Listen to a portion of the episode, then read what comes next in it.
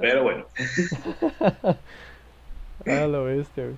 Bienvenidos a su bonito podcast, podcast dominguero, que se sube los jueves, si es que se llega a subir. a un capítulo más de Mundo Nah. Ah, ¿Qué pasó? A un ¿Qué capítulo más de Realidades Fragmentadas. Ay. Ahora no puse preámbulos ni nada de eso, simplemente es como que ya es el guion directo. Ya, ya, ya. Así que iniciamos. Finales de, mil, no, de 1800 o principios de 1900, como ustedes quieran ver. Academia Médica Imperial, Instituto de Medicina Experimental de San Petersburgo. Un científico centró su trabajo en la investigación del aparato digestivo y el estudio de los jugos gástricos. Paréntesis de los perros. El científico dedicó más de 10 años a aprender a hacer orificios en el tracto intestinal. En- Era una operación muy complicada, ya que el jugo gástrico, al salir del intestino, corroía los tejidos de este y la pared abdominal. Suena muy doloroso. Suena muy La bien. técnica se basaba en introducir un tubo metálico por una pequeña incisura. O sea, hacía un pequeño hoyito Ujú. y metía un tubo metálico. Era imprescindible una sutura habilidosa de la piel y de la membrana mucosa y cerrar la salida de la glándula con un tapón. un chiclazo ahí. De esta manera pudo obtener jugo, jugo gástrico de cualquier parte del tracto intestinal, desde las glándulas salivales hasta el intestino grueso. O sea, él podía obtener jugo gástrico de cualquiera de esos puntos con ese proceso. Ya sea un tubito aquí, un tubito acá, un tubito acá, un tubito acá, un tubito acá, un tubito acá. Podía obtener jugo gástrico de perro, quién sabe para qué, no me metí más. Ok.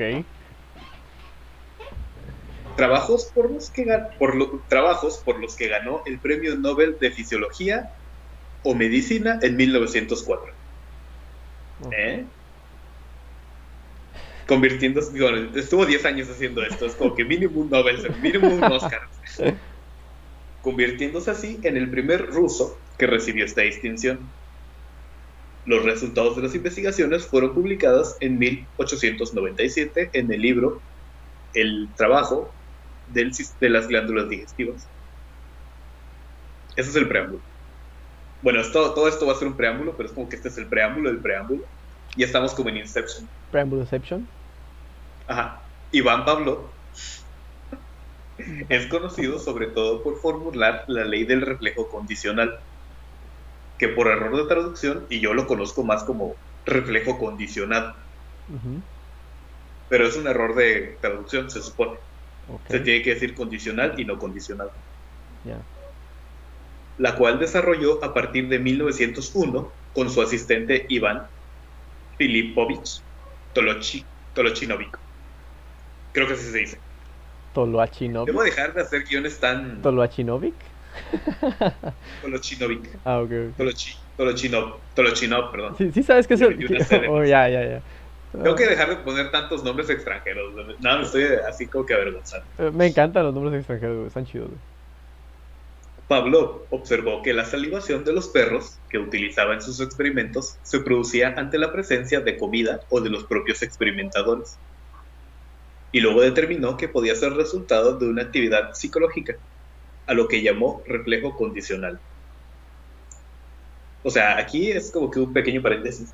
La diferencia entre condicionado y condicional es importante, pues el término condicionado se refiere a un estado, mientras que el término condicional se refiere a una relación, Ok. que Una es condición. precisamente el objeto de su estudio, Ya, o sea, ya, eh, la relación. Sí, la relación. Después vamos a hablar de lo condicionado. Bueno, digo, que- un pequeño paréntesis. Eh, estamos hablando, estamos adentrándonos a, a la psicología, básicamente con esto que, que- que nos está, los, los preámbulos que nos está dando Alejandro. Vamos a hablar sobre esta persona, Pablo, y cómo sus investigaciones, digamos, Mira. son un precedente para... Ajá, Sí, um, me estabas dando un excelente feedback ajá. y ya te interrumpí, güey. No, no, no importa, tú, tú, tú, tú, tú sigue, tú sigue, tú sigue, aprovecho. Adelante, adelante. Es que sí, esto, o sea, Ajá. todo va a un punto que van a decir, verga, ¿cómo llegó a este? Es que, digo, también hay que este explicar un poco, güey, para que digan, ok, banda, está bien. Para que no se nos vuelvan locos, güey. Ajá. Es que ahorita esto es preámbulo, esto es como, que una, es como que una historia antes de la historia. Ya, ya, ya. Bueno, Pablo realizó el conocido experimento de los perros de Pablo, que consiste en hacer sonar una campana justo antes de dar alimento en polvo a un perro, llegando a la conclusión de que cuando el perro tenía hambre comenzaba a salivar nada más oír el sonido de la campana. Tolochinov que llamó al fenómeno reflejo a distancia, comunicó los primeros resultados en el Congreso de Ciencias Naturales en Helsinki en 1903. Posteriormente, ese mismo año, Pavlov realizó una exposición detallada de los resultados en el 14 Congreso Médico Internacional en Madrid, donde leyó su trabajo bajo el título, bajo el título eh, el, The Experimental Psychology and Psychopathology of Animals. Of Animals. Eh, la experimentación de la psicología y la psicopatología en animales. Más o menos por ahí, traducción pendiente. En agosto de 1935, la Unión Soviética celebró el Congreso Mundial de Fisiología en Moscú y Leningrado con la asistencia de más de 900 científicos del mundo, Iván Pablo fue nombrado como el fisiólogo más importante del mundo, güey. O sea, era el Maradona. Pablo clausuró las jornadas con un emotivo discurso. Y cito, mi vida entera se compone de experimentos. Nuestro gobierno también experimenta, solo que a más alto nivel. Oh, lo bestia. El 27 de febrero de 1936, Iván Pablo murió misteriosamente de neumonía. Hmm. Conspiranoicos, bienvenidos a Mundo Desconocido. Está enterrado en San Petersburgo por si quieren ir. Si tienen, mañana es día festivo, si quieren ir a dar la vuelta. Y este es Iván Pablo. Si quieren ir a exhumar un cadáver. Bueno, unos huesos. Luego sigue, John Bruatus Watson, mejor conocido como John Watson. Nació en Carolina del Sur el 9 de enero fue, uno de los, fue un psicólogo importante, fue un psicólogo estadounidense, uno de los más importantes del siglo XX. Formuló y, popularizó la teoría científica del conductismo, estableciéndolo como una escuela psicológica. A través, escuela conductista, a través de su disertación en la a su vez de su disertación en la Universidad de Colombia, titulado Psychology as the Behaviorist Views It, o sea, la psicología tal como la ve el conductista. ok. Este es el manifiesto comunista, eh, es el manifiesto... Comunista. ¿Cómo se llama el de Karl Marx? ¿Eh? ¿Cómo se llama el de Karl Marx? El manifiesto comunista, ¿no? Sí, ¿no? Sí. Este es el manifiesto comunista de los, de los conductistas. Este libro, o sea, la psicología tal como la ve el conductista es, es, es su Biblia, su carta magna. Ya, ya, ya. Su, su cenit de lo que sea. Gracias a su enfoque conductista, Watson realizó una investigación sobre el comportamiento animal de múltiples, de múltiples especies, incluyendo el Homo sapiens, donde destaca sobre la crianza de neonatos, niños y la publicidad. Se le considera a John Watson como uno de los padres de la publicidad. También depende a quién le preguntes. Mm. Fue el primer graduado del doctorado en psicología en la Universidad de Chicago. O sea, es célebre la cita que él mismo admitió como exageración, en la que sostiene que tomando una docena de niños cualquiera y aplicando técnicas de modificación de conducta, podría conseguir cualquier tipo de personas que deseara. Y cito, denme una docena de niños sanos, bien formados, para que los eduque.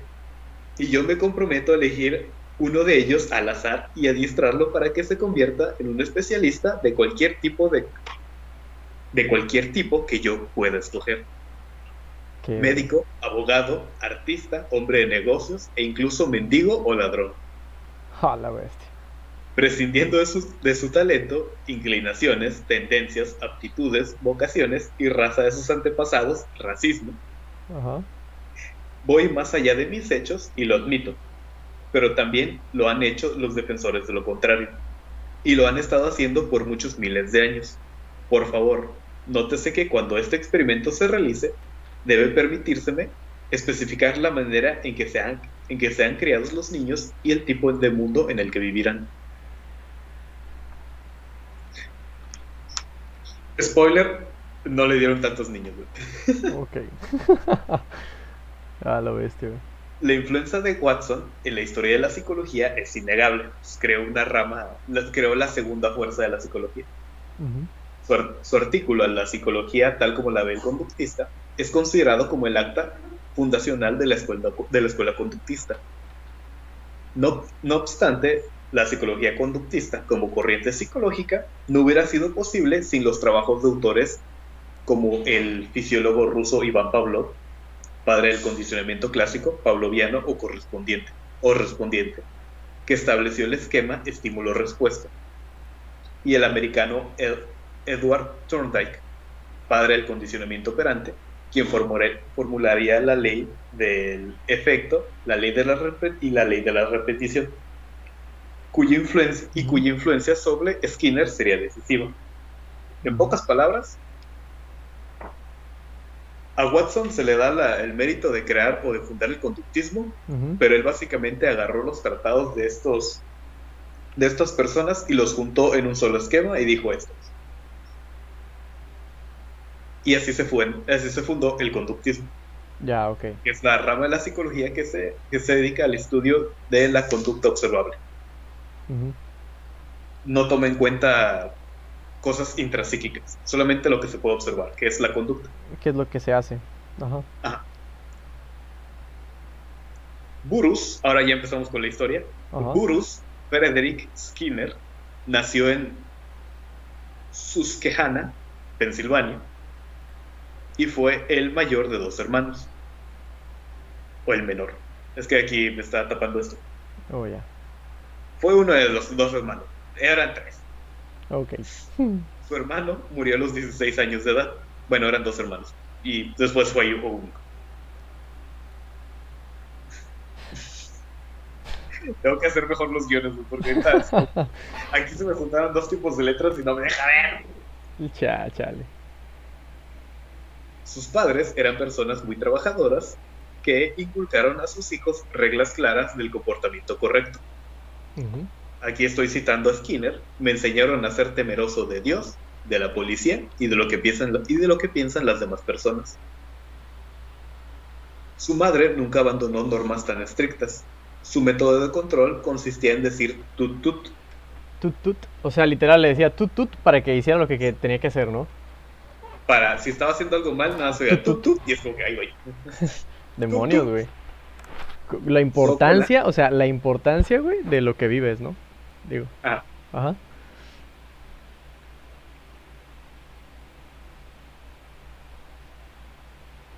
Quería disimular y comerme rápido una mandarina, pero es como...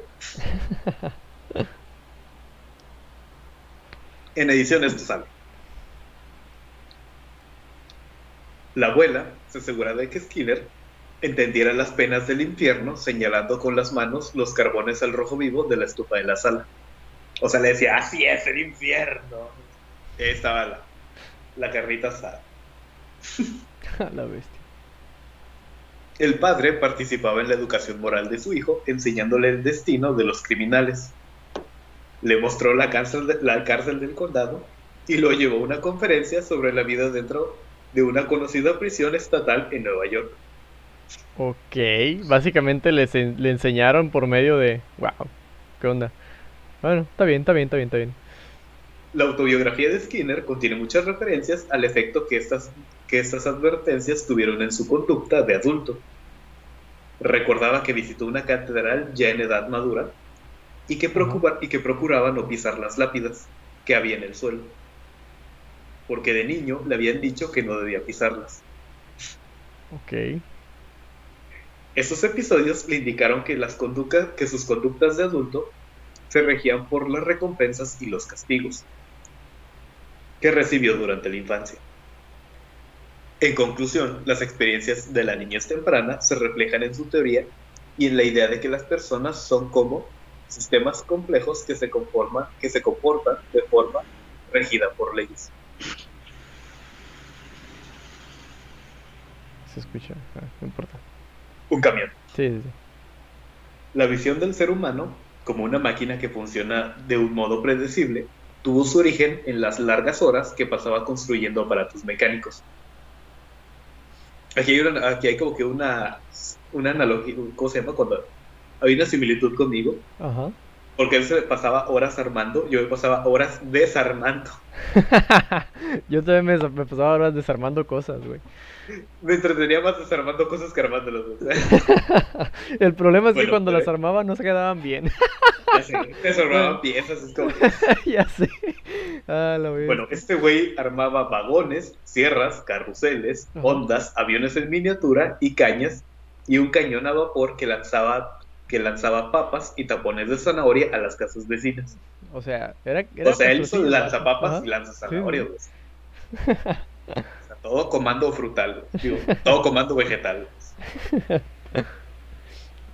Trabajó en una máquina de movimiento perpetuo que nunca funcionó. Chale. El interés en la conducta animal se remonta a su niñez. Tomaba de mascotas a tortugas, víboras, sapos, lagartijas y ardillas.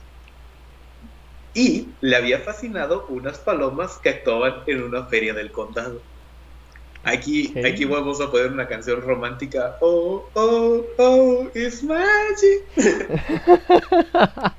Este güey le mamaban las palomas. Ya, ya. ya. Ahora, ahora todo tiene sentido. Corrían por el escenario, empujaban un camioncito de bomberos hasta un edificio en llamas y apoyaban una escalera contra un muro. Una paloma con un casco de bombero rojo trepaba por la ventana de uno de los pisos superiores para rescatar una paloma en dificultades. Más adelante, Skinner entrenaría palomas para jugar ping pong y dirigir, ah, y dirigir proyectiles a un blanco. Ok. La paloma asesina. Ah, ah lo ves. Y, y algo así, Ajá. este güey, aquí lo ponen de manera jugar ping pong y dirigir proyectiles a un blanco, pero es como que a este güey le mamaban las palomas, o sea, Tenía ciertos gustos por las palomas. demasiado, o sea. Y un, un paréntesis rápido sobre los proyectiles a un blanco es que esto fue un proyecto de la Armada de Estados Unidos, de la Fuerza Aérea de Estados Unidos, No mames. que querían diseñar un, un método para dirigir los misiles, ¿Una paloma sin sil? sacri- más o menos, Sin sacrificar, o sea, sin Ah, ok, con, con lo que tuvieran, sin sacrificar gente. Y este cosa, Watson, digo, este Skinner dijo, ah, pues condicionamos a las palomas para que les ponía una pantallita y tenían que picar Ajá, al cosa, al barco o al avión ajá. para que este se fuera redirigiendo a pegarle. LOL. Ok. De hecho, cancelaron el proyecto a una semana de que empezaran a producir las cosas, güey. O sea, Esa Estuvo a nada de que fueron, de que hubiera sido algo que de verdad hubiera pasado. De que güey. hubiera existido un palam... Oh, no mames, güey, qué mamada, ¿eh? Bueno. Skinner se especializó en literatura inglesa en el Hamilton, Hamil- Hamilton College de Nueva York. Pensaba ser novelista después de graduarse, alentado por un comentario favorable de Robert Frost a su obra. Skinner construyó un estudio en el ático de la casa de sus padres, en. Pensilvania, y se puso a escribir. Los resultados fueron desastrosos. Salió mal. Leía, escuchaba la radio, tocaba el piano, construía modelos de barcos en espera de inspiración. Ok. O sea, yo digo que también, o sea, no se ponía a hacer las cosas. Procrastinar. Procrastinado, procrastinado. En lugar de poderse escribir, o sea, esperando, es- esperaba inspiración, pero se podían hacer otras cosas. güey. Suele pasar, suele pasar. Pensó consultar a un psiquiatra, pero su padre le dijo que desperdiciaría su dinero. Para que vean la importancia de la salud mental. Skinner tenía 22 años y había fracasado en lo único que le interesaba. Otra analogía con mi vida. A los 22 llevamos fracasados en todo lo que nos interesaba, en lo único que me interesaba. Más adelante se referiría a esa época como un año oscuro, a- o lo que Erickson, Eric Erickson, que también es otro psicólogo, pero este es psicoanalista, Ujú. llamaría crisis de identidad. Se había, se había derrumbado la identidad de escritor profesional que Skinner había cultivado con tanto esmero durante su enseñanza superior y que fuera reforzada por Robert Frost. Es que el perro se está comiendo la comida. Chale. Bueno, está así como que. Ahorita de repente se me abrió la puerta, güey. Me quedé como de qué pedo, qué pedo, qué pedo, qué pedo. ah, lo. Fue un golpe terrible contra su autoestima. El hecho de que no pudiera hacer cosas. Eh, escritor. Ujú. Abandonó Scranton y se dirigió a Greenwich Village en la ciudad de Nueva York. O sea, se cambió de casa. Ahí descubrió que tampoco le llegaba la inspiración. Lo que es peor, estaba convencido de que las mujeres desperdiciaban su amor. Su amor. Ok. Y estuvo tan decepcionado que se tatuó las iniciales de una de ellas en el brazo, donde permanecieron varios años. Ok. O sea, se decepcionó tanto de un de un romance que se tatuó. Ok, ok. Yo estuve tentado a hacer eso, pero no tengo. Chale. Ajá. De hecho, me voy a tatuar, si te he dicho, ¿no? ¿Te vas a tatuar el nombre de alguien? No, no. Ah, ok, ok. Sí, sí, sí, me, me habías comentado, güey. Sobre el hecho en México. Estoy encabronado. En lugar de que mejores el stream, o sea. Güey, es que no manches, vato, no manches. el micrófono, güey. ¿Eh? Está bien, está bien. Ah, no pasa nada, no pasa nada. Precisamente cuando había perdido toda, toda esperanza, encontró una nueva identidad, a la cual se adheriría el resto de su vida. ¿eh? Decidió que como la literatura le había fallado, más que a la inversa, Ujú. yo creo que fue más al revés, güey, o sea, él le falló a la literatura, es como que estudiaría, estudiaría la conducta humana aplicando el método científico. Oye, oye, oye, siento que esto suena bien. De, de, de repente es como que, ah, voy a ser un escritor, no me imagino el tipo, voy a ah, contar historias, ay, de repente, ¿sabes qué? Mejor voy a estudiar la conducta humana. Científicamente, o sea, de- con el método científico. Uf, no, qué, qué, qué, qué random, Pero bro. es que- Pero, ajá. Es que ahorita, creo que ahorita lo explico un poquito más, no me acuerdo. ujú, Estudiaría la conducta humana aplicando el método científico y no los de la ficción. Ok. Leyó los libros de Iván Pablo y de John B. Watson y, de- y decidió convertirse en, en conductista. Así fortaleció su autoimagen y su identidad. mm, ok. Para. Tal vez se estén sintiendo que le estoy tirando mucho a este güey, que me estoy burlando mucho de él, pero era Coco, no era un improvisado. Mm, Simplemente no era buen escritor de ficción. ok, ok. Skinner ingresó a la Universidad de Harvard en 1928 para estudiar psicología. Nunca había tomado un curso en la materia, pero aún así obtuvo el doctorado en tres años. Ok. La elección del conductismo lo llevó a rechazar los sentimientos y emociones que había tratado de utilizar como escritor. Hmm, Al respecto, señala un historiador de la psicología, y cito, existen diferencias esenciales entre una carrera dedicada a escribir poesía o ficción y de, la, de promover las causas del conductismo. La primera requiere utilizar procesos intrapsíquicos como los siguientes, inspiración, intuición, asociación libre, flujo de la conciencia y participación del inconsciente. Además, hay que considerar las fantasías y los sentimientos como partes importantes del propio ser. Este niega todo. Hace que las fantasías y los sentimientos, de hecho, el terreno de hecho, el terreno intrapsíquico retroceda un telón de conceptos pre, cosa, precientíficos. Paréntesis, término favorito de Skinner. Mientras que la atención se centra en observar la conducta y las operaciones necesarias para registrarlas, para registrarla, predecirla y controlarla de manera eficaz. Básicamente Skinner cuando le decía, no, es que el pensamiento, los sentimientos, las emociones, él decía, es que eso es precientífico. Eso no se puede medir, así que no me sirve. Ya. Los Supongo, procesos. Con, sí, con pero- razón se hace énfasis en, en esa manera en la que él estudiaba este pedo, ¿no? Con el método científico. Todo lo observable y lo... Ajá. Los procesos psíquicos solo aparecen en la obra de Skinner como objetos de burla. Le tiraba. sí.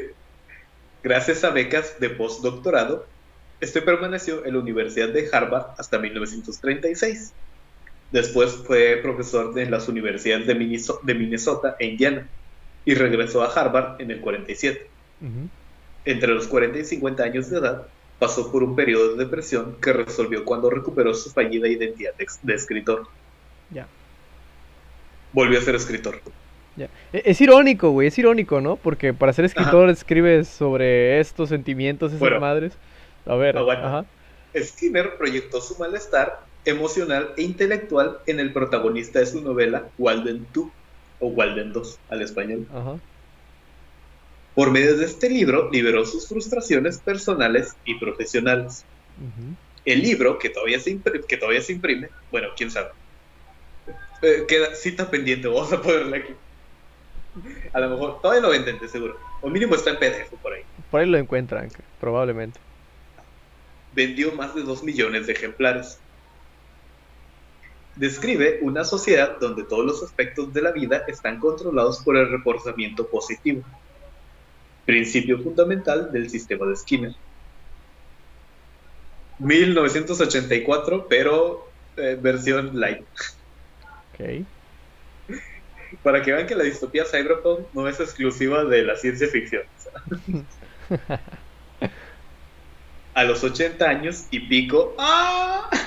Ah, lo viste. Pico por la paloma, güey. Ah, Chale. Ajá seguía trabajando con entusiasmo y dedicación. Regulaba sus hábitos anotando su producción diaria y el tiempo promedio por palabra publicada. Dos minutos. Se convirtió en un ejemplo vivo de su, de su definición del ser humano como un sistema complejo que se comporta de un modo regido por leyes. Aquí me recordó un video que vi hace poquito de una... Es una güera, que da consejos. Ok. ¿Tiene algún nombre? No sé. No, es una, es una mujer. ¿Yostop? No sé. No sé quién sea. No, es. Pero sale con un sombrerito y es como que se abre el consultorio. Y luego una le puso, bueno, es que una le puso, voy a, voy a perder mi virginidad hoy o mañana, no creo que hace. Y ella estaba comiendo y decía, wow, o sea, ¿qué ah, ya sé quién es, bro. También tienes horario para cagar. Y como que Skinner sí tenía horario para cagar. Ok, es el chiste. Ya, ya, ya. Oye, por cierto, sonará mamada, pero si tenemos ciertos momentos donde comemos a ciertas horas y así, güey, sí hay como que cierto horario para cagar, güey. Digo, si nos regimos bien por, por, una, por un horario alimenticio, güey. Digo, me ha pasado, me ha pasado, por eso lo digo, güey. Por ejemplo, a cierta hora voy al baño. Ay, qué más. Ay, güey. Vamos a seguir con la lectura. Va, va, va. Sí, tú sigue, tú sigue. Hace rato quería comentar algo, pero ya se me olvidó, así que sigue, sigue, sigue. Adelante, adelante. En cierta ocasión, le, como, le, como, le comentó un amigo que en, la que en la literatura especializada le citaban con más frecuencia que al propio Freud. Mm. Cita requerida, pero él, según él, decía que lo citaban más. Cuando le preguntaron si había sido, si este había sido su propósito, contestó, pensaba que lo lograría. O sea, él dijo, pensé. Tal vez, y mira. La teoría del comportamiento propuesta por Skinner es simple en cuanto a conceptos. Se funda en miles de horas de investigación bien controlada. La idea principal es que la conducta es controlada por sus, por sus consecuencias, es decir, por lo que sucede después. Según esta, según esta, la teoría, es posible entrenar a un animal o a un humano para que haga prácticamente cualquier cosa. El tipo de reforzamiento que siga después de la conducta será el factor que la determine. Por lo tanto, la persona que controle los reforzadores también tendrá el poder de regular la conducta humana. Tal como el, como el experimentador controla la conducta de una rata en el laboratorio. En sí, uno de los aspectos más fuertes del conductismo de Skinner y del condicionamiento operante es que no solo es que no solamente podemos crear reacciones, sino que también podemos modificar la forma en que las personas toman decisiones. Ok. Para esto, para esto Skinner, ahorita ya empezamos en lo hardcore, en el crisis existencial. Ok. Para esto Skinner desarrolló su más famoso experimento, la caja de Skinner. Pon una paloma adentro de una caja y dale de comer solo cada que pulse un botón. Ok. La diferencia del condicionamiento clásico o pavloviano es que no es un simple condicionamiento estímulo-respuesta, porque necesita una acción realizada por la paloma.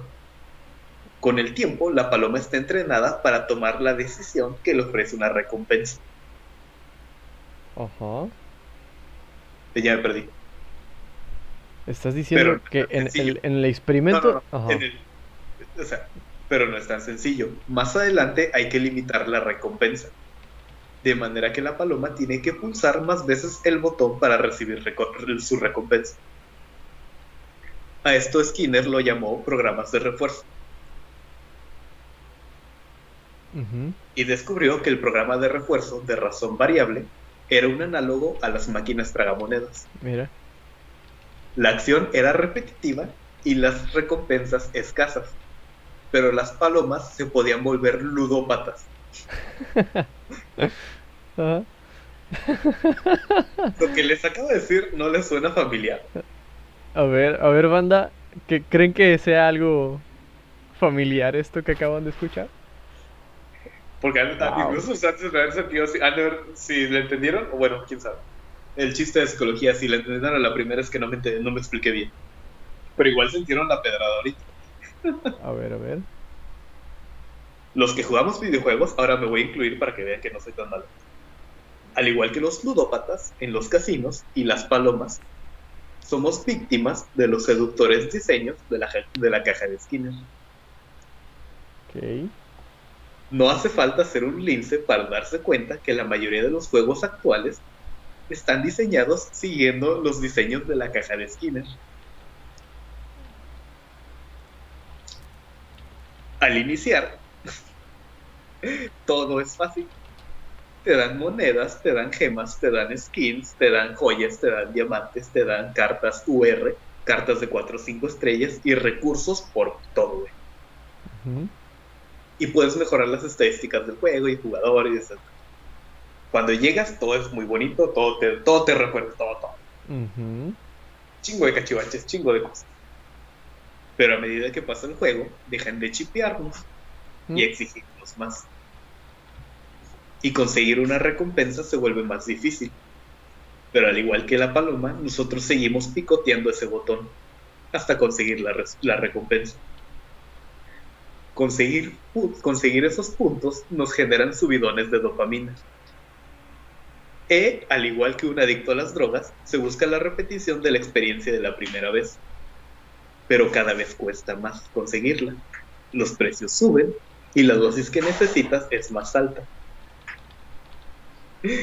Y al final, lo que más necesitas es ver esos rayos de luz y ese mensaje de felicitación por subir de nivel o por conseguir tu puta carta de tu waifu versión ultra rara edición limitada de Navidad. Qué bueno que no llegó ahí. Este modelo de tragamonedas es muy común en los juegos móviles, Sí. Los ejemplos más sangrantes son el Candy Crush. Totalmente. El Fate Grand Order, Bank Dream y ahorita últimamente el Genshin Impact. Ya, Genshin Impact, sí. Pero no es un, pero no es exclusivo al mundo de los móviles. El diseño de la caja de Skinner está en un montón de videojuegos. Es más fácil convertir al jugador en un adicto mediante la manipulación que dando un juego que realmente valga la pena. Y se consigue mucho más dinero vendiendo DLCs que haciendo un juego que se sienta completo y que no requiera nada más para poder disfrutarse. Las mentadas cajas de refuerzo, güey, o las estas los especiales, Los DLC, güey, cositas nuevas. Básicamente el, el, la, posibilidad de random, ¿no? De que te den una skin legendaria, esas madres. Qué mamadas, ¿no? Cala. Lo peor es que lo consiguen. No, sí, lo consiguen. La verdad es que no hace falta ser un idiota para dejarse manipular. Tampoco se sienten mal. Solamente hay que estar dispuestos. Y si te has gastado mil pesos o más de mil pesos en un juego que acaba de salir, estás totalmente dispuesto a creer que es divertido.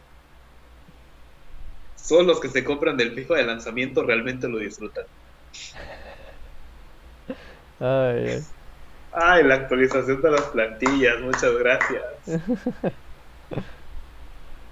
los que compran Call of Duty cada año, Ah, la bestia, el Call of Duty. Ay, muchas gracias.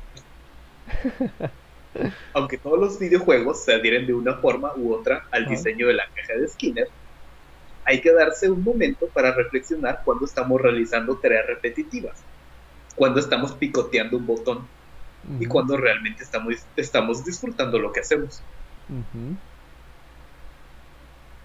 Aquí es, directamente quiero hacer la analogía, bueno, después, para que me entiendan después. Ok, a ver. Y ustedes se preguntarán, ¿por qué hacemos esto? Hmm. ¿Por qué seguimos comprando? si en general los videojuegos no valen la pena, ¿por qué caemos en ese mismo error? Hmm. ¿Es para que responda o es para que lo deje en el aire? Yo aquí tengo una respuesta. a ver, a ver, a ver. Es para que en sus casitas es como que, ¿por qué lo hago? Aquí pongan pausa, es como, ¿por qué lo hago? Después le dan pausa. La respuesta es porque la vida es decepcionante. Ok. Por más que la caja de Skinner sea repetitiva, al final se obtiene una recompensa no como en la vida. Generalmente nuestros esfuerzos no son recompensados. Ajá. Por su formato injusto y arbitrario y caótico. Aquí, eh, citando a Gloria Gómez, una poeta de aquí de Tampico, Ajá. ¿de qué están hechos los días que uno se hace? Porque parece que los hizo otro que nos odia. ¿De qué están hechas las certezas que abordas y que te invaden solo para destruir? Y los otros que estuvieran ahí, sinceramente mirándote, como si no importara como si tu desdichada destrucción no los alcanzara. Es un extracto de un poema. ¿Cuántas veces hemos recibido por respuesta un su perfil no es el que buscamos para este empleo? O un yo solo te quiero como amigo. O que de plano no te digan nada. Cuando la realidad es tan decepcionante, preferimos picotear un botón y ver subir tu nivel en LOL o en Call of Duty. Al igual que Sísifo, ¿cuántas veces no has cargado la misma puta roca para dejarla caer desde la cima de la montaña? Hmm. De manera personal, no creo que el conductismo explique que el conductismo explique por completo la, la naturaleza humana, pero sí gran parte de ella. Pues... Somos más complejos que una paloma en una caja, esperando comida después de picotear un botón y que la promesa de frívolas recompensas no debería ser suficiente para hacernos invertir nuestro tiempo, dinero y esfuerzo en actividades que no nos satisfacen. Ok. En parte. un chiste final, eh, así se acaba el guion. Es uno de los guiones más depresivos que tengo. ok. ¿Neta ese se acabó el guion? Así se acaba. Ok, ok, ok. Bien, bien, bien, bien. ¿Qué coño acabas de decir, cabrón? debemos volver a, hablar sobre estos pedos, güey. A ver, primero, estoy de acuerdo en algo que estabas comentando, que pues somos más complejos que un simple animal que llega y hace... Porque sí hay muchas cosas que, bueno, realmente nos, nos mueven, ¿no? Por ahí. Pero en parte, digo, también concuerdo con esa frase que dices, bueno, que sí, que acabas de decir, güey, en el que pues simplemente somos eh, pues, animales de conducta, ¿no? De cierta manera. Que por eso tiene cierta razón este personaje, ¿no? Al decir que, que pues en la mitad de lo que dices es cierto, pues porque analiza la conducta, ¿no? Digo, es lo que somos, lo que hacemos, ¿no? Literalmente. Pero este pensamiento final me dejó mm, con un mal sabor de boca, bro. ¿Por qué? Porque pues, es que básicamente hay algo que, está mm, en nuestro ser, que está en, nosotros, en todos en general, este, que es básicamente nuestra conciencia, bro. Nuestra conciencia nos da esa facilidad o esa, pues, esa forma de ver las cosas y de poder, digamos, hacer algo diferente, ¿no? En, ese sentido, ahorita que, dijiste lo del LOLcito, me llegó, güey, ya, me llegó. Tú sabes que juego LOL, güey. 200, 250 a nivel, una madre así, güey. ya tengo más de, ¿qué será?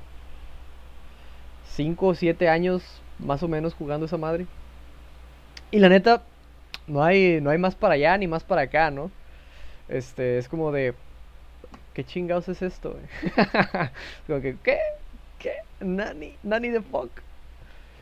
Pero, pues a lo que voy es que esa conciencia, güey, es la que nos separa de los animales, güey.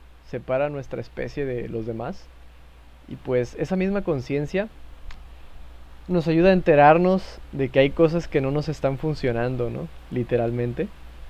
Sí, pero por ejemplo, es como que... Y pues viéndolo desde el... El mensaje es muy desesperanzador. No, sí es desesperanzador, güey, pero es porque creo que falta ahí un poco de buscar otra perspectiva, ¿no?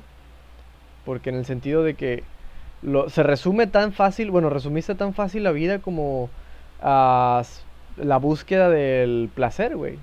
Así lo veo yo, literalmente, así la resumiste, güey.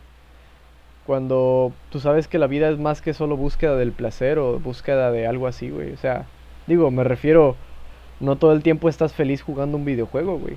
No todos los días te dan...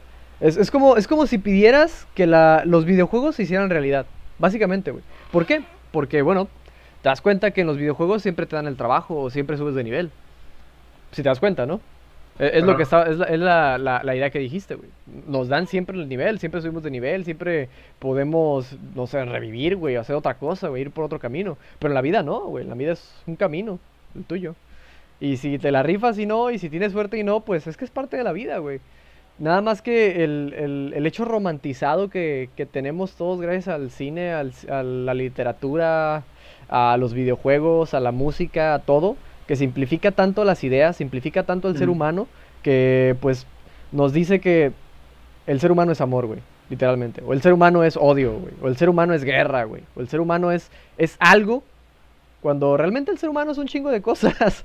No es, no es tan simple, güey. Por eso te digo que concuerdo con la frase al mismo tiempo, güey. Que me quedo como de, ¿what? Concuerdo en el sentido de que somos muy complejos. Eh, yo, tú, tú sabes, bueno, ya no sé si ustedes sepan, si han visto episodios pasados, pero llegó un episodio en el que yo dije que yo pensaba semejante a eh, este tipo de, de idea conductista, donde podíamos resumir a los humanos como seres robots o seres conductas, o sea, literal, cosas que hacen cosas para conseguir algo, ¿no? Básicamente. Y, y llegué a pensarlo, llegué a casarme con esta idea, me gustó mucho, la verdad simplificó mucho mi existir dentro de, lo que estaba viviendo en ese momento. Este, que obviamente fueron problemas amorosos los que tuve en ese momento. Este, y, pues sí, en parte comprendí que pues así funcionan las cosas. Últimamente he tenido problemas semejantes, eh, no amorosos, pero sí problemas este, en lo que respecta a la conducta. Y, y es como de, chale, qué hueva. Pero está esa cosa que yo le llamo, ahorita le, voy a llamar como conciencia, güey, que es la voluntad. Básicamente esa es mi conciencia ahorita. Y es lo que me está diciendo, ¿sabes qué? Me casé con esa voluntad y es como de, güey, tal vez suena todo, muy culero, pero eh, no quiero escuchar eso, quiero hacer otra cosa. Va, lo voy a hacer. Es como de huevos, ¿no? Se me explique, güey. Es una, es una forma diferente de afrontar tu frase extraña. Que no me puedo casar con ella porque recuerden chicos, casarse con solo una frase, casarse con solo una forma de pensar, tal vez no es la mejor idea del mundo. Eso siempre hay que tenerlo en cuenta. Aunque de vez en cuando uno sea terco, siempre va, va, a, va a dormir y va a despertar y va a ser otra vez un nuevo tú con tu esencia, obviamente, la esencia de, uno, pero siempre despierta de otra manera. Este, no sé, a veces nos contradecimos, a veces está mal contradecirse, a veces no. Ese tipo de cositas, ¿no? Como que es un chingo de cosas que hay, güey, para resumir al ser humano. Es tan complejo. ¿Me compraste algo? Este, esto de aquí. Ok, quiero esto. Gracias. Dale, Mi hermanita me da... Sí, sí. te-. Este, es tan complejo, güey, que... Que bueno... Digo, tal vez no estoy diciendo absolutamente nada con decir que es tan complejo, porque realmente no estoy haciendo nada, simplemente estoy dejando en duda la frase. Y creo que eso es lo que voy. Esa es, esa es la idea, dejar en duda esa frase, bro. Y demonios, bro. Hablando de los videojuegos, hablando de muchas cosas en general. Bueno, es que ahorita sí ya, Ajá. para cerrar rápido, Va, ajá, va, va. es que lo que yo veo, A ver, ahorita va el- es que, por ejemplo, Among Us, Among Us, a ver, a ver, comenta. yo veo razón fija, razón variable, intervalo fijo, intervalo variable. Explícame qué es eso. Es, yo veo una caja de Skinner grandototota, güey. Ajá, en Among Us. Bueno, yo digo que veo una caja de Skinner chiquitita, mejor dicho. Ok. Ajá. ¿Por qué? Porque llega, llega un momento en el que ya no es, en que ya no es divertido, güey. Y que ya simplemente está realizando operaciones, operaciones, cosas repetitivas y repetitivas y repetitivas. Tengo una pregunta para ti, güey. Ajá. ¿Te gusta Genshin Impact? Eh, sí, ¿Te gustan los juegos gacha, no? También. eh, sí. Bueno, la diferencia es que yo soy consciente. Y cuando sé que no me está gustando algo, simplemente es como que dejo de jugarlo, güey. Va. O sea, yo sí, yo sí, es como que va a ser mi mamón, pero yo sí me doy cuenta cuando estoy picoteando un botón por un reforzamiento. Es como que, pues mejor me voy de aquí, mejor me pongo a hacer otra cosa. Ya entiendo hacia dónde te quieres ir. Ajá. ¿Y por qué Voy, voy más que nada a un despertar de la conciencia. Es lo que yo te, es lo que estoy diciéndote básicamente, güey. Sí, güey, sí. Estoy usando la, también eso la, te dice, ¿no? ajá, es como que, ¿Cómo se llaman? Güey, ¿cómo se llaman cuando alguien te dice una mentira? mm, Cuando estás en un debate y alguien te dice una mentira. mm, falacia. Ándale. Gracias. Mm, Bueno, es que yo tengo la falacia ad ignorantia, Ajá. eh, como la llamada, llamada a la ignorancia, es una falacia que consiste en defender un propósito, una proposición, argumentando que no existe prueba de lo contrario, Ujú. diciendo que la incapacidad de un oponente de, a presentar pruebas convincentes de lo contrario. Ujú. O sea, básicamente es como de que Dios existe. Demuéstrame que no existe. Entonces, como, como no puedes cosa, como no puedes demostrar tu punto, o como yo no puedo entender tu punto, yo lo que veo con Skinner, y tal vez, no sé, va a sonar medio mamón, pero yo veo una falacia de ignorancia muy grande en su, en su desarrollo de la teoría, güey. A ver. Ujú. Porque, bueno, es que es algo que ya habíamos dicho antes, y, y tú lo has dicho también, cuando alguien escribe algo, toma en base su persona, sus conocimientos, lo que ha vivido, su, historial. Exactamente. Y por ejemplo, en su, en su desarrollo de la teoría es como que eh, vemos que, o se vio, de que él primero quería ser un poeta, quería ser un escritor de ficción, güey. No lo logró y simplemente dijo, voy a desechar todo eso porque si no me funciona no existe. Una ignorancia. Ah, como no puede, es como que el hecho de que tú no puedas experimentar eso no quiere decir que no exista. Ujú. Y él simplemente dijo, pues, como no puede ser artista, pues, voy a hacer cosas.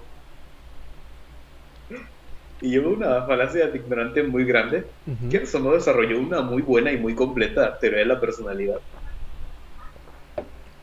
Pero también es como que eh, le falta, hay un hueco muy grande que Bandura supo rellenar de, de manera muy precisa, pero todavía siento que le falta mucho.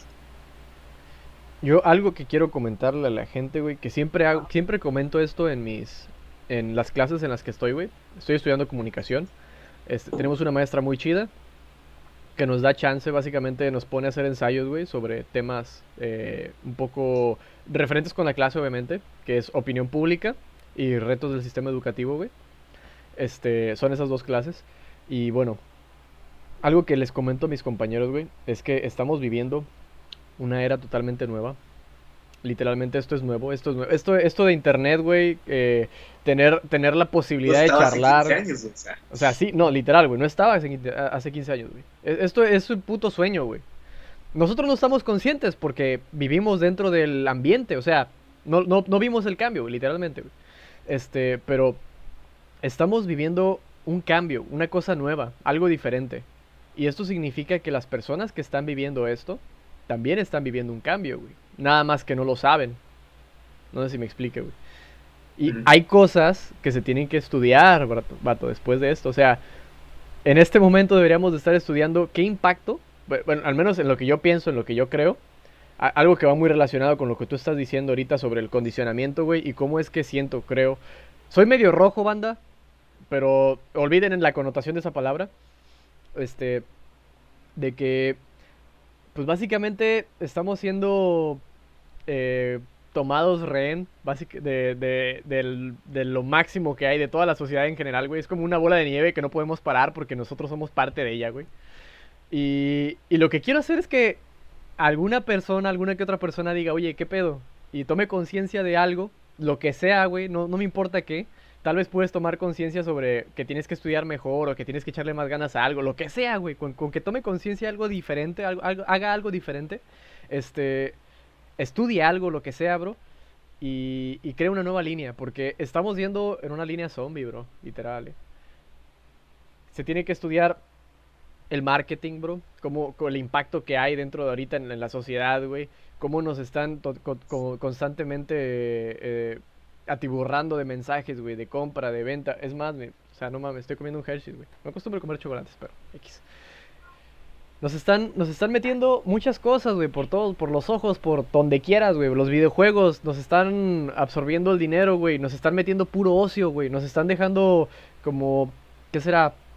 Personas funcionales para la sociedad, eh, trabajadores funcionales, básicamente, güey.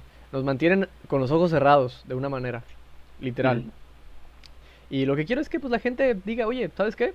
Digo, tal vez esto está raro, ¿no? Y ya. Es lo único que quiero, güey. Digo, lo, simplifico tanto, lo, lo dejo así, porque, no sé, bro, está, Está todo muy, muy complicado, bro. Y creo que tienes ganas de cerrar ya el episodio. no, bueno. Este, no sé, es bro. Es un ¿eh? tema ríspido. O sea, personalmente es un tema bastante ríspido. Estos son temas complicados. ¿Cómo de videojuegos pasamos a crisis existencial? No, pero es que eh, es algo que me da risa. Mucha gente, conocida mía, conocida tuya también, tal vez. Este, a mí me tildan de mamón, güey. De mamonazo, güey, de que, de que, ay, güey, lo piensas mucho, güey, o, güey, o sea, me, me tildan... tiene que hacerlo, No, es que tildan de chingo de pendejada, bro, y es como de, o sea, digo, está bien, puedes decir lo que quieras, da igual, ¿no? Pero, digo, las cosas están ahí, tú puedes pensar, puedes hacer lo que quieras, puedes decir lo que quieras. ¿Cuál es el problema, no? Hay mucha gente que no quiere pensar, güey, no le gusta pensar. No le gusta pensar. O sea, literalmente, güey, dicen, ay, no, por ejemplo, te ponen un trabajo, lo que sea, güey, dicen, ay, no, este, es de pensar, ¿verdad? No, no, no, no, no. Y después, maestra, cambia la clase, maestra. O, maestra, ay, no, no, no, no, hombre, maestro, no hay que tener clases, maestro. O, puras pendejas así, güey. Y, y los ves y es como que, ¿qué pedo, no? Como que no sé, banda, está, está interesante este pedo, ¿eh? Está interesante este pedo. Y voy muy de la mano con, este pensamiento de que la gente que tiene el poder adquisitivo, la gente que tiene eh, esta diferente manera de pensar, eh, llega a otros niveles, vatos. Literal, llega a otros niveles y no, no lo digo de mala manera, no lo digo de mala manera. Aquí no estamos, eh, digamos que, haciendo menos o haciendo más a nadie. Estamos hablando objetivamente la gente que, tiene más cosas, obviamente llega más lejos porque tiene más cosas. Eh, y pueden decirme, pueden odiarme, pueden decirme lo que quieran, pero, eh, por ejemplo, pueden darme ejemplos de gente que no tiene nada y que mágicamente ahora es millonario, lo que sea, pero pues podría decirse que estadísticamente, pues así no es, ¿no? No si me explique. Y hay mucha gente que vive en sueños, vive en realidades que no existen, realidades fragmentadas, literalmente. La tele te da una realidad, güey. Te dice, güey, tienes que ligar. Cuando, cuando, te, cuando te hablan de amor, te hablan. Acabo de ver una película, güey. Acabo de ver una película en Netflix con mi novia. Eh, se llama. Chingo, no, no me acuerdo cómo se llama, güey. Pero es una pendejada, güey. Una vil mamada. Eh, es un estereotipo total de qué es lo que eh, ven en, la, no, en las relaciones, el miedo a, a, tener una relación, el miedo a este, conocer a las personas, el miedo a abrirte a las personas, este, te refuerzan que el sexo es mejor que una relación como tal, güey, que el sexo gratis, o sea, el free, el free, ser free, güey, te refuerzan ah. conductas que obviamente no son malas, eh, pero cuando, son, cuando eres consciente de qué es lo que conllevan ciertas cosas, güey. Porque todo lleva algo, todo te, todo te da... Por ejemplo, te, la pongo así, güey. Puedes ser una persona totalmente exitosa, güey. Puedes tener una relación free. Puedes vivir la vida bien, sin ningún problema. Me explico, ¿no? Puedes tener una vida totalmente de la mierda, güey. Puedes estar con una persona nada más. También puedes vivir una buena vida. No sé si me explique, güey. O sea, no, es que esté relacionado como tal. Eh, siento que me estoy haciendo un, pequeño bola en ese sentido, güey, pero es que a lo que voy es que hay muchas cosas, muchas conductas que son reforzadas, eh, ya sea en el cine, en la literatura, en los videojuegos, en cualquier lugar, en casa, la cultura, todo, todo refuerza cosas, güey. Y hay unas que no están bien como tal para la sociedad, no le, no le favorecen para mejorar Literalmente, güey, porque hacen estas, ¿cómo dices? Estas falacias, güey, a veces. Hay mucha gente que te topas en la calle, o no sé, güey, en lugares, y te empieza a decir, no sé qué, viva tal persona, o viva tal presidente, o viva tal eh, partido, o viva tal cosa, o viva lo que sea. Pero hay personas que no lo piensan lo suficiente, simplemente son zombies que dicen, oh, mira, esta persona me dijo que tenía que hacer esto, lo voy a hacer. O yo siento que voy a hacerlo. Y se crea una ola de pensamientos, movimientos. Yo le llamo a esto una ola como que zombie, bro. ¿Por qué, güey? Porque no, no está, eh, no, no, está, ¿cómo se dice? Eh, pensado a, conciencia, bro. No está fundamentado. Toda la, la, hay varias opiniones públicas que no están fundamentadas y muchos de los medios de comunicación, güey, lo que hacen es ah, guiarte te guían hacia lo que tú quieres, lo que ellos quieren que tú pienses, güey, o la agenda que se tiene para que se tiene pensada para que la gente opine. ¿Por qué? Porque pues es lo que vende, güey. Literalmente quieren que se mueva así, quieren que se mueva así. Hablan de esto, güey. Ven un trend, por eso hay, hay veces que me llama la atención un tanto esta e, esta moda que pasó, güey, con el internet. Esto que está pasando en internet eh, es difícil de manejar para los medios en el sentido de que pues básicamente ellos no tienen el control, güey, porque pues es la raza, ¿no? La gente que, hace lo que quiere y dice lo que quiere, güey. Bueno, eh, eh, dentro de este, de este mame, güey, eh, hay algo que me da risa porque a veces, güey, ponen a, no sé, güey, al reto suicida de la ballena azul o mamadas así, güey, y te lo magnifican, güey, te lo ponen acá bien pinche loco, cuando realmente no es así, güey, no se me explique. Este... Y hay personas que siguen afianzadas hacia esos medios, hacia, estos medios, güey, o siguen creyendo que esto es verdad, o siguen creyendo este tipo de cosas, güey, o no sé, no tienen esa capacidad crítica para decir, ok, voy a buscarlo en diferentes fuentes para ver si es cierto o no. O tal vez sí lo tienen, pero las fuentes no son las correctas, no sé si me explique. Hay muchas putas variables para hablar de todo, güey. A lo que voy es que, para no cansarlos, hay que buscar cosas nuevas, diferentes maneras de pensar. Si llegamos a la verdad, que es muy subjetiva, por cierto, espero lleguemos a una buena verdad y sigamos avanzando en la vida y que nos vaya bien a todos. Y si no nos va bien, nos irá bien algún día. Y si no nos va bien nunca, pues ni pedo, no nos fue bien, síganle, ¿no? Échenle ganas, ya está, no, no, quiero decir más, güey. Siento que es demasiado mame, güey. Son demasiadas ideas. Tengo que mejor estructurarlas, güey. Este, también... Es performance, tampoco te... Sí, lo sé, lo sé, lo sé, güey. Pero es que, güey... Ah, recuerda que este podcast está hecho para pasar el rato, para divertirse, sé, güey, por eso. Es que, güey, hace rato, cabrón, eh, me sentí bien, bien estresado con, con, lo que me dijiste al final, güey. Dije, no mames, güey. no mames. Me quedé como de, ay, ay, ay. Pinche golpe, pa, pa, pa, pa, cachetadona, ¿no? Pero, pero, pero es cierto, o sea, hay muchas maneras de pensar, bro. No está tan mal, no está, no está tan ojete, güey. Así que, no hay pedo que seguir. Me voy a echar un chocolatito. Bueno, pero es como que un poco lo que decía, o sea. Yo voy más de la mano a ese mentado despertar de la conciencia, güey. Porque tú lo dijiste, tú lo dijiste muy bien. Se tiene como que una visión estereotipada, moldeada de lo que tenemos que hacer de lo que tenemos que ser, de lo que se tiene que van a gloriar cuando... Por eso yo estoy muy, ahora sí va a sonar medio mamón, pero yo estoy muy adentrado dentro de las, eh, dentro del neopaganismo. Ok. Y el esoterismo. Y me interesan más que nada las religiones que tengan que ver con un despertar individual de la conciencia. Ok.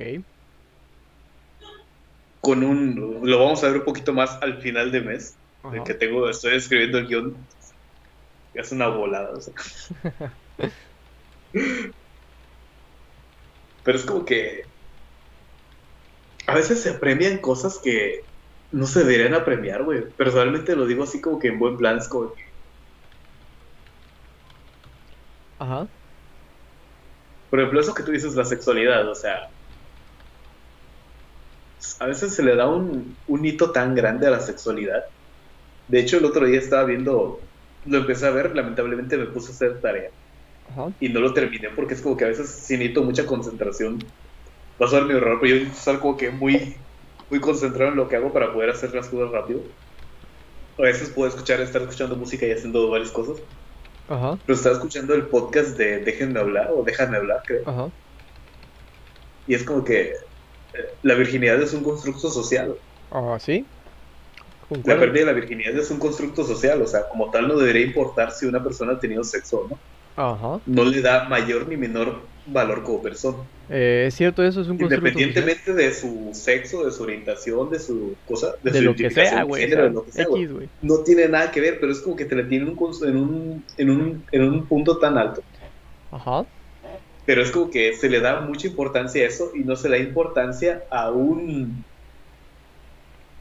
Vos voy a saber mi pero un desarrollo de la conciencia, de una conciencia, es como que. Mira, yo, yo sé que. demasiado y es como que ya me estoy perdiendo demasiado. Sé que estoy en performance, pero es como que. yo sé que me estoy también igual. Es, es un performance hermoso este, güey. Pero mira, algo que estoy muy consciente. Eh, la gente, neta, yo creo que sí me va a odiar, tal vez. No lo sé, güey. las personas. estamos en una sociedad, güey. Eh, en, las que, en la que eh, digamos que se rige por... Vamos a utilizar la, pirámide de, este... ¿Cómo se llama? De Maslow, ¿no? Las necesidades son las básicas. ¿Va? ¿Vato? Va, bueno. Estas necesidades, ¿con qué se, se hacen, güey? O sea, ¿con, qué puedes tú comer? Con dinero, ¿no? Más, o menos vas, vas, vas captando hacia dónde yo voy, ¿no? Es imposible que logremos crear un despertar en las personas que no tienen su, eh, completas las bases, güey, para empezar. Y es imposible despertar una conciencia, o al menos casi imposible, en las personas que están muy arriba. ¿Por qué? Porque pierden el, pierden la base, güey. Pierden el. Ya vamos a empezar como Pati Navidad. al, nuevo orden mundial le conviene que estén dormidos. No, no, no lo veo como un tal, como tal el nuevo orden mundial, güey. Yo, yo no creo que haya una persona, güey, jalando los hilos, literalmente. Obviamente no. no. No creo que pase esto. No, o sea, literal, güey, no creo que pase eso. Yo creo que son simplemente gente que tiene la, la capacidad de poder seguir ganando dinero, buscan la manera eficiente de hacerlo, güey, y ya, güey, simplemente es eso. Es que me recuerda mucho una frase de, creo que Alan Moore, que decía, eh, las teorías de conspiración tienden a ser autocomplacientes. Mm. Siempre es culpa de los bancos judíos, de los reptilianos, de los Anunnakis, de los satanistas, de esto, del otro. Totalmente cierto eso, güey. Pero la verdad es que el mundo carece de un timón. Digo, carece de un de alguien que lo guíe y de un timón. Solo estamos dando vueltas en el espacio incontroladamente no hay alguien que tenga un, no hay alguien que dirija el mundo y no hay una manera de dirigir al mundo como tal. Es muy complicado, güey. Estamos muy, estamos muy fragmentados, bro. Estamos yendo, casualmente, es, es, irónico que estemos hablando de un, nuevo orden mundial, una madre así, güey. Pero es irónico, ¿por qué? Porque con esta de la globalización, güey, con esto de, de la nueva, la, la superaldea global, güey, literal, este, eh, se están empezando a, ¿cómo se llama? A homogeneizar, güey, la cultura como tal. O sea, podemos ver aquí, güey, eh, algo que era propio de Japón, o sea, literalmente, dejando de mamadas, ¿no? Algo que era propio de Japón, el cosplay, este tipo de mame, güey, raro, ¿no? Lo podemos ver aquí en México. Igual podemos ver como, no sé, güey, este, otra, otra cosa que te, que te parezca así, güey, que, que fuera de otro lugar. Bueno, el ejemplo más tonto es como que el mentado meme de que ahorita las chavas de... Los memes. De 13 a 17, 18, 20 años. les gustan mucho las bandas coreanas. Ya. BTS y todas esas cosas. Sí, sí, sí. Y me da el meme de que me daría mucha, mucha risa que las chavas coreanas de esa misma edad estén emocionadas por bandas mexicanas. los memes, güey, los memes. Los memes homogenizan también la cultura, bro. En el sentido de que somos, eh, estamos, estamos... A veces, decimos cosas que es como que, por ejemplo, a veces se me salen cosas que son directamente de Argentina, de España, de cosas, de Colombia, es como que se va homogenizando el lenguaje. Simón, dejando de bromas, es cierto, güey. Por eso te digo que es necesario el estudio de la ahorita, de todo lo que está ocurriendo, vato, porque no mames, vato, está, está pesado, ¿eh? Y otra cosa que quiero agregar que hace rato escribí, es que cuando hablaba sobre la religión, bro, no soy muy amante de las religiones como tal, güey, o sea, como que me, me, me, interesa, me gusta escuchar, güey, porque es interesante, güey, la neta. Pero no soy muy fan, güey, como que tal, no tengo una... Alguien a quien como que rendirle culto, literalmente, güey. Y no está, no está mal, digo, no está mal, no está mal también tener a quien rendirle culto, digo, está bien, güey. Cada quien su, su show, ¿no? Pero en ese sentido me siento como que muy oportunista, güey. ¿Por qué? Porque puedo decidir en qué quiero creer y en qué no, dependiendo del momento y la circunstancia.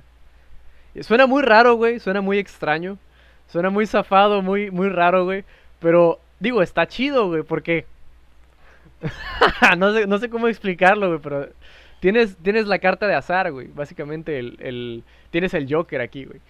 Este, y bueno, otra cosa que también quería comentar es que para el despertar de la conciencia, la verdadera conciencia, el, el, verdadero entendimiento de las cosas, pues es imposible, güey. Nunca, nunca podremos llegar a dimensionar tanta información, literalmente, güey podemos... Bueno, yo, yo me estoy yendo al extremo, güey, de que entender a todo, güey, todo, la cultura, las personas, todo, todo en general, güey. Porque es demasiada información, güey, que puede fluir en nuestra cabeza. Podemos llegar a comprender ciertas partes. Eh, digamos, el conocimiento está fragmentado. Hay personas que pues tal vez saben más que de lo que nosotros sabemos en toda la carrera de psicología o en toda la carrera de comunicación, güey. Simplemente por trabajar en, el medio, güey, literalmente, güey. Por, por, por hacer, eh, por ayudar a sus amigos. No sé, güey, no se me explique, bro. obviamente no es, no es, como, bueno, tal vez utilicé mal la, la referencia. Eh, el ejemplo es más el músico, güey. Hay músicos que son de oído, que tocan bien chingón, que se la rifan chingón, güey y nunca en su vida han visto cómo chingados hace una nota o todo este pedo, güey. Nunca han visto un puto pentagrama, ni digo pentagrama, ¿cómo se llama esa madre? El... Ah, empieza... Esa madre, esa madre. No me acuerdo cómo se llama, pero... Nunca en su vida lo han visto, no lo han estudiado, no les importa un carajo, pero mira, saben tocar. Bueno. Es complicado, güey. Es complicado llegar al despertar completo porque realmente es imposible retener tanta información y darle el funcionamiento correcto a la información, o al menos desde mi parte no lo veo posible. Puedo tratar de comprender algunas cosas, puedo fragmentar la información y darle una, una, digamos, digerirla, pero, pero es, complicado, bro. Aunque me encantaría que mucha gente, güey, me encantaría que todos los que estén viendo esto en este momento, de repente se dieran unos 5 minutos al día, o, ¿qué será? Un minuto, un minuto al día, para ponerse a pensar qué es lo que están haciendo. Nada más es eso. Es como de, en cualquier momento, en cualquier segundo, ¿qué es lo que estoy haciendo? ¿Me está gustando? ¿No me está gustando? ¿Me sirve? ¿No me sirve? Empiecen a hacerse preguntas. Y recuerden siempre también que e, es necesario, digamos que, buscar la, la, salud, ay cabrón, la salud emocional, porque estamos en cuarentena, chavos, quieran o no, nos afecta, realmente.